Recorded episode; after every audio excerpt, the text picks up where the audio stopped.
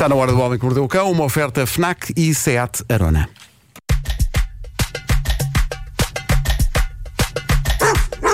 O homem que mordeu o cão traz-te o fim do mundo em cuecas, com histórias marrecas, cabeludas ou carecas. Do nada das por ti a pensar, elecas, elecas, elecas, elecas, elecas. O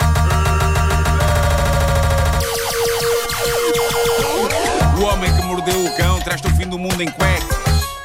Elecas. O homem que mordeu o cão traz-te o fim do mundo em cuecas. Elecas. Título deste episódio: Choque e Horror no seio de casais. Like. Bom, uh, tem aqui mais um drama mirabolante da vida real e, de novo, uma coisa deixada no Reddit por alguém que precisava de conselho e nada melhor do que pedi-lo a hordas de estranhos na internet. Eles saberão o que fazer.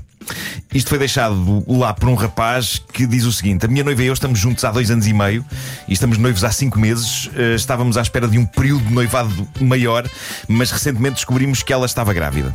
É aqui tudo bonito, não é? Mas eh, esta história vai dar-vos a volta à tola. Isto vocês não estão à espera. Ah, ao darem a notícia nas redes sociais, um amigo dele ah, surgiu com notícias inesperadas. Voltando à descrição feita por este anónimo, que deixou esta história nas redes, diz ele: O meu amigo disse que ah, recentemente ficara amigo de alguém que namorou com a colega de quarto da minha noiva. Vamos chamar esse meu amigo John e a colega do quarto da minha noiva, Nicole. Quando os posts com a notícia do nosso casamento iminente foram partilhados, a Nicole estava sempre a vê-los nas suas redes sociais. A Nicole e a minha noiva, colegas de quarto, há uns anos, foram aos poucos perdendo o contacto uma com a outra, depois de partilhar em casa durante 15 meses, mas tanto ela como eh, o meu amigo John ficaram passados quando perceberam que a antiga colega de quarto, a minha noiva, estava prestes a casar com o irmão do homem de quem ela fora amante há seis anos. Que? Espera aí. A minha cabeça está a aqui? Espera, espera aí. Dormi pouco, a minha que- cabeça está a explodir. Repete tudo. Faz um A desenho. colega de quarto da noiva lembrava-se ah, da, da- da noiva. A Vera, Porque, ela- a Vera vai, vai tomar notas. Portanto, é a colega. porque, porque a atual noiva tiveram um caso com um tipo há seis anos. Sim. Um tipo que era, na verdade, o irmão do indivíduo com quem ela agora estava prestes a casar e de quem estava grávida. Perceberam agora? Sim. E o noivo, que levou com esta história com toda a força na cara, não fazia ideia que o irmão tinha estado enrolado com a mulher com quem ele agora ia casar. Ok, já percebi. Percebem? Sim. Portanto, dois E- irmãos, ambos coisas. Lá. Ah, pois. Sim? Dois, sim, mas o, o- Um antes, sendo outro. que um n- não era bem uma relação, era, ela era amante, Amante, dele. sim. Ele era exato. casado. Sim. Ah, e, e ele continua. O John pergunta-me como é que eu consigo lidar com a ideia de casar com a ex-amante do meu irmão. E diz que tem provas de que aquilo aconteceu mesmo. E envia-me uma captura de ecrã do Snapchat da minha noiva a beijar apaixonadamente o meu irmão numa foto tirada pela colega de quarta Nicole, sem eles darem por isso. Mas isto ainda piora, porque o John mandou-lhe mais capturas de ecrã de telemóvel, desta vez com mensagens de texto trocadas entre a noiva ah, do rapaz e a colega de quarto, a Nicole. Ah, e diz ele: nas mensagens de texto enviadas à amiga, a minha atual noiva dizia odiar a minha sobrinha, agora com 10 anos, porque o meu irmão lhe dizia que a filha pequena era a razão pela qual ele queria continuar casado e que por isso nunca poderiam ser mais do que amantes. Isto é uma hecatombe caótica. É. É olha, Estou a eu imaginar nem consigo eu falar. Eu estou a imaginar os tentar- natais. Eu estou a tentar. Os natais, para que maravilha. Não está a Que belos Natais! Que bom ambiente. Que bela ceia de Natal! O rapaz Tudo isso é confessa. uma novela mexicana, não é? É, é Como isso. é. resolver? Não sei. O rapaz Pero confessa no, no post do Reddit, onde conta isto tudo, ele diz que tem o coração partido em muitos pedaços, não é? E diz que confrontou o irmão com este passado, que é um passado que não é assim tão antigo, foi pá, há seis anos. O irmão primeiro disse: Não, é tudo mentira, mas depois, perante as provas, disse: Não, não, eu quero tudo verdade. Eh, Mas é assumiu- assim, mas pensa assim, assumiu- em seis anos ela atinou. Pois, pois, pois, pois. Mas pronto, ele assumiu que há seis anos a sua, a- a sua atual cunhada era Sim. a sua amante.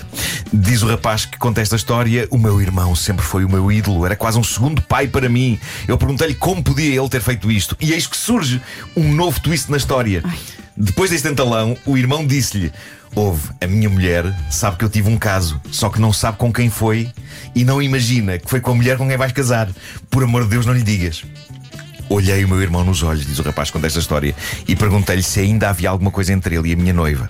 Ele jurou que não, que a coisa tinha só durado um ano e meio e repetiu várias vezes: Não faças nada, que eu sou pai. Eu sou pai. Pensa na tua sobrinha, valha-me Deus. Quanto à noiva e futura esposa deste rapaz, disse-lhe que, apesar da revelação deste passado e ainda perceber que um bebê é caminho, ela quer muito que as coisas resultem eh, entre eles. Eh, Diz ele, ela disse-me que, eh, que vamos ser pais e que me ama, implorou-me que não cancele o casamento porque tem 100% de certeza que os pais dela a deserdavam se ficassem a saber a razão do cancelamento. E agora o rapaz não sabe o que fazer, mas centenas de estranhos chegaram-se à frente com ideias. Uma pessoa disse: Atenção, ela implorou que não cancelasse o casamento por causa daquilo que os pais dela iam pensar, não porque te ama, mas pelo medo de ser deserdada. Outra pessoa disse: Como é que vocês se conheceram? Tens a certeza que não foi um arranjinho entre ela e o teu irmão para eles continuarem perto? O negrume. As pessoas são sinistras. São sinistras. E ainda houve uma pessoa a dizer: o teu irmão não te contar isto foi horrível e ela não te contar não foi melhor. A pior coisa é que agora dificilmente consegues confiar Pois neles. Tens de adiar o casamento e pedir um tempo para refletir. Isto é, isto é a opinião mais racional, não é? Ele precisa de um Sim. tempo, mas não precisa de um tempo. Sim. Deem tempo a este homem para refletir. Bom, tenho ainda aqui um outro desabafo da categoria E se fosse consigo? E esta foi contada por uma jovem que escreveu para um daqueles sites de aconselhamento de relações do género Querida Maria Antónia não há nenhum chamado assim. Que pena, havia a ver. Foi um exemplo. Uh, conta a rapariga que há umas semanas o namorado ficou doente com uma intoxicação alimentar e ele ligou-lhe a pedir: compra-me tostas e garrafas de gasosa. Isto é meio surreal, tostas e gasosa. Isto resulta em caso de intoxicação alimentar? Não sei. Ela foi ter com Parece ele. uma ótima dupla palhaços. Tostas, tostas Tostas e gasosa. É isso. Olá, Ela- tostas. Olá, gasosa. Pois é, consigo imaginar os chapelinhos e, uma flor ao peito que esguicha. Ahm, ela foi ter com ele a levar-lhe as coisas e diz que às duas da tarde ele estava a dormir. Ah, ela reparou que na mesa de cabeceira ele tinha umas chaves, umas chaves que normalmente ele usa presas a uma corrente nas calças de ganga. E ela fazia uma ideia sobre que chaves eram aquelas, porque havia um quarto sempre fechado na casa dele. Ui. E pá, e ela foi lá. Ela aproveitou que ele estava a dormir E? e foi lá. Terá sido isto certo? Terá sido isto errado? O que é que havia lá? Está na altura de lermos o que ela diz. Ela diz: Ao rodar a chave, senti um laivo de culpa, mas a curiosidade apoderou-se de mim. Ao abrir a porta, o meu olhar Ai. cruzou-se com seis pares de olhos olhando para mim. O que é que ela descobriu, malta? Ela diz que eram olhos mortos. Seriam cadáveres? Não. O quarto fechado era uma masmorra para bonecas de tamanho real. É. Diz ela. As bonecas dele estavam espalhadas pelo quarto em diversos estágios de nudez. Acariciei-lhes o cabelo. Eram todas louras. Eu sou ruiva. E todas tinham corpos fabulosos e curvas definidas. E eu tenho o peito a que liso. Numa cama de casal enorme, diz ela, estavam imensos, imensos brinquedos e óleos. Óis. Oi. Diz ela, tive de Pois. aguentar firme, tive de aguentar firme para não cair para o lado. Aquilo parecia um pesadelo, num mundo de pouca vergonha. Ela foi acordada do seu espanto quando o correio tocou a campainha, ela saiu dali, trancou o quarto e agora a questão que ela coloca é: será que, ele, será que ele as ama mais do que a mim? Ele dedicou todo um quarto a estas, abrir aspas, moças. O facto de nenhuma delas parecer comigo é esquisito e vagamente insultuoso. Não é só isso que é esquisito. Imaginá-lo ali dentro a brincar com aqueles pedaços de plástico é arrasador. E a resposta do site foi: bem, você se calhar cruzou uma fronteira proibida ao aproveitar que ele estava a dormir para ir buscar o quarto, o quarto fechado. Mas é compreensível o seu estado de confusão. Será que o seu namorado não lhe consegue explicar porque é que precisa destas ajudas quando você é um ser humano saudável e feliz? Porque é que não é suficiente? Estará disposta a tolerar competir com o aranho de plástico dele? Ou este é o momento em que decide que isto é demais? Você não vai conseguir tirar essa imagem da cabeça durante muito tempo. Se achar que isto vai acabar em ressentimento crescente, o melhor é sair de cena e deixá-lo divertir-se sozinho no quarto com as bonecas. O que é que vocês verem? Eu não sei o que é que. Ela não vai aguentar muito tempo. Cheira-me. Tem Ela que fechou- conversar. Tem ela que fechou, conversar trancou, primeiro. Fechou, trancou, pôs as chaves outra vez na mesa de cabeceira, não é? Ah, Mas imagina, imagina, namoras com alguém, Hum. estás a conhecer essa pessoa, de repente vais ao- a casa, não sei o quê, de repente, olha, esta porta aqui dá para onde? Não quero falar sobre isso. Se calhar isso é uma red flag, não é? Só isso já é. Ele talvez não é? ele, ele, ele na volta diz coisas. E não, isto é rumos, não é? É rumos. Tá, então deixa-me ver. Então, não, então porquê que a porta não está Não, é aberta? é não, Não, não, não, não, é rumos, não. Há muita coisa para arrumar, de facto. Ah. Sim, depois Pois é, anda com a é, chave numa corrente, assim pendurada. Porque isso não é- isso é muito estranho, Isso não é? E há do estilo, tenho aqui algo, mas tu não podes saber. É, é- é estranho, não é? É. É muito Não estranho. se metam nisso. Olha, tu és ruiva, já pensaste ser loira? E e e de PVC.